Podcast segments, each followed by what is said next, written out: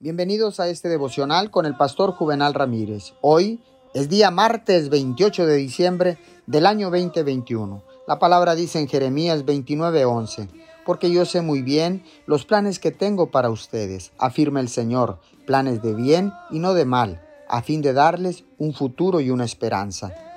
La autocompasión es una emoción destructiva, nos ciega a nuestras bendiciones y a las posibilidades que tenemos ante nosotros y nos roba la esperanza para hoy y mañana. La gente que se compadece de sí misma a menudo piensa, ¿por qué debería intentar lograr algo? No hará la diferencia. No desperdicie otro día más de su vida en autocompasión. Cuando pierda la esperanza y empiece a sentir lástima de usted mismo, deténganse y diga, me niego a sentir lástima por mí mismo.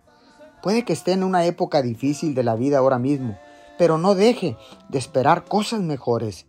Dios tiene pensamientos y planes para su bien, para darle esperanza para su futuro. Si se aferra a su esperanza, manteniendo su enfoque y fe en Jesús, cosas asombrosas sucederán en su vida. Señor, gracias. Ahora vengo rechazando la autocompasión. Señor, porque ahora quiero recibir tu amor inagotable. Señor, y ahora sé que tú, Señor, puedes y tienes la capacidad para transformar y cambiar mi vida. Te doy gracias en el nombre de Jesús. Amén y amén.